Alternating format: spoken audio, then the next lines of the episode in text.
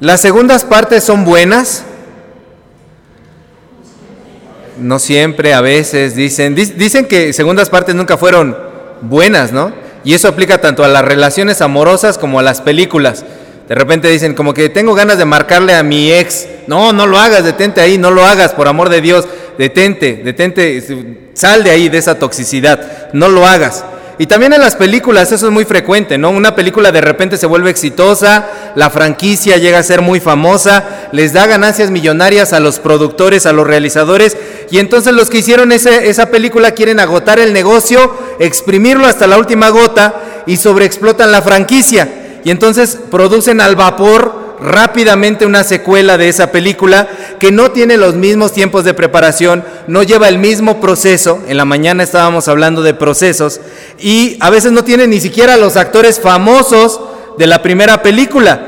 Y estos rufianes del cine lo que quieren es acaparar mucho dinero y piensan que con que el, la película tenga el título famoso allí, con eso va a hacer que la gente consuma la película. Y realmente cuando hacen ese tipo de cosas tienen un fracaso rotundo porque se los come la crítica, la audiencia, el público dice, esa película no nos gustó. Y también en lo monetario tienen muchas pérdidas, pero es como la, avaricia, la ambición de que quieren sacar una segunda parte de esa película como eh, pues a, express, ¿no?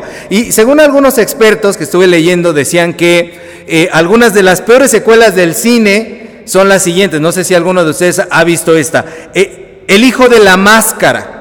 La secuela, El hijo de la máscara. ¿Alguien vio esa película? La máscara 1, sacaron el hijo de la máscara porque iba a tener un hijo, ¿no? Chicas pesadas 2. O sea, no va a estar con la 1, la 2. Un policía en el Kinder 2. De esas películas que a lo mejor pasan de repente los fines de semana, ¿no? Día de la Independencia, contraataque.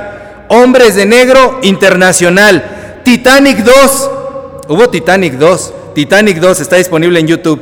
Tiburón, la venganza, porque el tiburón no se podía quedar así, se tenía que vengar, entre otras joyitas del cine, ¿no? El problema con estas películas es que agotaron la historia original, ya no hay nada que contar, ya no hay más que contar. Por ejemplo, la secuela de Titanic, Titanic 2, ¿qué va a pasar? El, el barco sale del fondo del mar y de repente otra vez se vuelve a hundir o qué. Se agotaron la historia original, ya no se puede contar más de eso.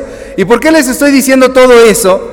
Porque el día de hoy estamos ante un pasaje de la Escritura que tiene secuela. Abran su Biblia, por favor, Lucas 24.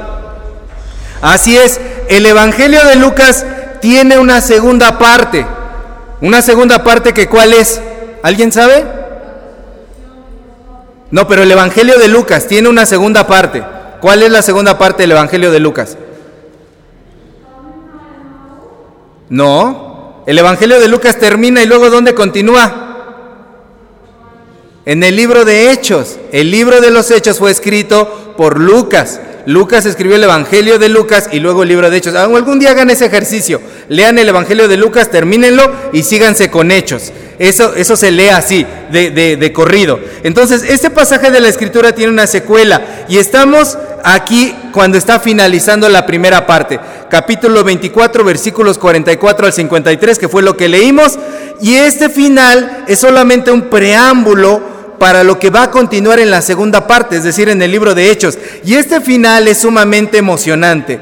Yo no sé cómo ustedes lean la Biblia, pero cuando yo leo la Biblia me imagino muchas cosas. Y cuando estaba leyendo esta parte de la Biblia, me lo imaginaba como una escena cinematográfica con música épica, con música emocionante, con cambios de cámara para aquí para allá, que nos ponían en la acción, porque está realmente emocionante este final de, de, Lucas 24 que estamos viendo. Nos está diciendo que Jesús pasó un largo proceso con los discípulos para convencerlos de la realidad de su resurrección, es decirle, decir que ellos creyeran en la resurrección. Y ahora el evangelista termina diciendo en los versículos 50 al 53 que Jesús los saca por fin de su escondite. ¿A dónde los saca?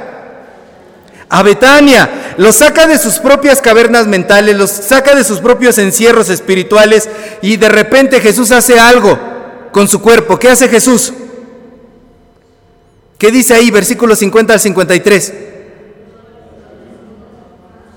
Alza sus manos, alza sus manos y los bendice, y los bendice, y en ese momento se eleva hacia el cielo y los discípulos empiezan a adorar alegremente a Jesús y a vivir sus vidas alabando a Dios. Les digo, si fuera una película, el final quedaría allí, wow, quedaría así de primera, esa, esa película tan emocionante que estamos viendo. ¿Cómo se alza Jesús? ¿Cómo alza sus manos en ese gesto y los está bendiciendo en ese momento? Y en la secuela tenemos más explicada esta escena. Ya ven que luego hacen eso en las películas. Empieza donde terminó la otra y nos explican como más qué era lo que estaba sucediendo en el final de la primera película. En el libro de Hechos nos explican más esta escena y se nos explica más a detalle cómo vivieron los discípulos alabando a Dios porque creemos alabando a Dios y estaban en el templo, ah, qué felices estaban ahí palmeando, cantando, alabaré, alabaré, pero no, en el libro de Hechos vemos cómo enfrentaron muchos peligros, se enfrentaron a muchas pruebas, a encarcelamientos, a juicios, naufragios, lapidaciones, es decir, muchas aventuras les aguardaron a esos discípulos. Fue muy emocionante el libro de los Hechos. Entonces la secuela no decepciona. La segunda parte no es mala del libro de Lucas, al contrario, realza la saga, realza la historia que se tiene que, que, contar, porque le da mucha más emoción, nos presenta nuevos protagonistas y curiosamente estos nuevos protagonistas son los discípulos. ¿Y saben a quién representan los discípulos? A nosotros. Es decir, la segunda parte del Evangelio de Lucas es una secuela que se trata de nosotros. Ustedes están viendo aquí donde terminó la película y ahora lo que continúa es la película de nuestras vidas. Lo que continúa es la película de tu vida después de este libro, este Evangelio de Lucas. Entonces los discípulos hicieron que la segunda parte valiera la pena. Pero si lo contaran de acuerdo a tu vida, valdría la pena y la gente se emocionaría igual, sería una película igual de emocionante. Las segundas partes pueden ser buenas cuando hay compromiso de los realizadores cuando los protagonistas se comprometen, cuando se tiene ganas de contar una mejor historia que la primera. Se respetan los valores de la primera, pero se hace algo mejor que la original. Por eso Lucas cuenta en dos partes esta historia maravillosa del Evangelio de Jesús y la obra y la vida de los primeros discípulos de Jesús y de los suyos. Estos discípulos continuaron ardientemente la, la labor de nuestro Señor, lo continuaron de corazón, las enseñanzas del Maestro que les vino a encomendar. Y ahí en esos versículos que estamos leyendo en Lucas 24, Él les promete que les va a dar poder. Y les da poder. Les había prometido que los iba a acompañar y después en la secuela vemos que sí, en el libro de Hechos realmente los acompaña y hasta los defiende, hasta los hace vencer pruebas mortíferas a los apóstoles. Entonces Él los había bendecido y aunque físicamente ya no iba a estar con ellos y se aleja y les deja el Espíritu Santo, les dice que van a enfrentar pruebas, pero que Él va a estar con ellos. Por eso aquí en Lucas 24 vemos que los discípulos están llenos de gozo, están contentos, están alegres. Ellos ya no querían saber nada de la misión de Jesús, ¿eh? Se querían olvidar de Jesús. Sin embargo, aquí los vemos bien comprometidos, alabando y bendiciendo a Dios, arriesgando sus propias vidas. Entonces, para cuando esta escena del Evangelio de Lucas está sucediendo, ellos no tenían ni idea de lo que iba a pasar por delante. A lo mejor si alguien les hubiera dicho, ¿sabes qué? En el libro de Hechos te va a pasar esto y el otro y tu barco va a naufragar y una tormenta casi te va a matar y te van a apedrear y te van a encarcelar, a lo mejor ellos no se hubieran aventado, no tenían ni idea de lo que venía por delante. Sabían que el maestro los había preparado y que se había tomado mucho tiempo para prepararlos y que les había dicho paso a paso las cosas que tenían que hacer, pero no sabían qué tan dura iba a ser la realidad. Y no sabían por qué el proceso de Jesús fue tan exhaustivo. En la mañana les comentaba, no le bastó con tres años, sino que todavía se tomó 40 días más para poder preparar a sus discípulos. Pero quedémonos con el relato de hoy, aquí en Lucas 24. ¿Qué es lo que está pasando? Son hombres y mujeres los discípulos que son sacados hasta dónde dijimos? A Betania. ¿Y a qué los sacó Jesús allí? ¿A pasear? Miren qué bonito está el campo aquí en Betania, miren qué hermoso está todo en Betania, qué paisaje tan bello. Quise regalarles este paisaje este día para que se distraigan tantito porque han estado muy estresados. No, no lo saca a pasear. ¿A qué lo saca? ¿A contemplar el milagro de la ascensión? Tampoco. Tampoco quiere que ellos contemplen el milagro de la ascensión. Ese no es el objetivo principal, no es el objetivo primordial lo saca para que con sus propios ojos puedan ver un mensaje muy claro que Jesucristo les está dando de forma física y palpable. Jesús en ese momento les está diciendo, me voy, me despido de ustedes, es su turno, les toca a ustedes, es en serio, me voy. Quiero que vean que yo me voy, porque cuando ustedes vean que yo me voy les toca tomar responsabilidad a ustedes. Y lo que hace que el libro de Hechos, que es la secuela de Lucas, sea tan impactante, es que tiene una historia real impactante que contar. Lucas no tuvo que inventarse nada en el libro de los Hechos. Era de esas películas que al final de la película nos dicen basada en hechos reales. Entonces los escritores no tuvieron que hacer mucho, Lucas no tuvo que hacer mucho, simplemente estaba contando lo que realmente sucedió, lo que realmente pasó. Jesús los había capacitado y los había llevado hasta ese momento. Los había preparado y les dijo, quiero que conozcan su objetivo. Ahora que yo me voy, vayan por él. Les toca a ustedes ir por él. O lo que es lo mismo, preparen, apunten, fuego. Les toca a ustedes. Llegó el momento de ir por lo que yo les encomendé. Llegó el momento de que ustedes puedan vivir lo que yo quiero que ustedes vivan. Y asimismo, el Evangelio de Lucas nos recuerda hoy a nosotros que Jesús a nosotros también nos sacó de nuestras cavernas mentales, de nuestras cárceles espirituales. Y también a nosotros Jesús hoy nos saca y nos trae hasta Betania. Qué hermosa es la palabra Betania. ¿Alguien conoce a alguien llamada Betania? ¿Sí? ¿No? ¿Nadie? ¿Nadie conoce ninguna Betania? Bueno, cuando conozcan una Betania, díganle qué hermoso nombre tienes. Porque Betania tiene dos significados en arameo, aparentemente contradictorios. Cuando yo leí esto, me voló la cabeza saber qué significaba Betania. Betania significa al mismo tiempo y sin contradecirse casa de frutos y casa de aflicciones. Las dos cosas al mismo tiempo. Casa de frutos y casa de aflicciones. Jesús los saca de su entierro. Jesús nos saca de nuestro encierro para poder llevarnos al lugar en donde quiere que demos mucho fruto. Pero también es el lugar en donde vamos a tener muchas aflicciones. El dar el fruto no va a ser fácil. Dar el fruto no va a ser algo sencillo.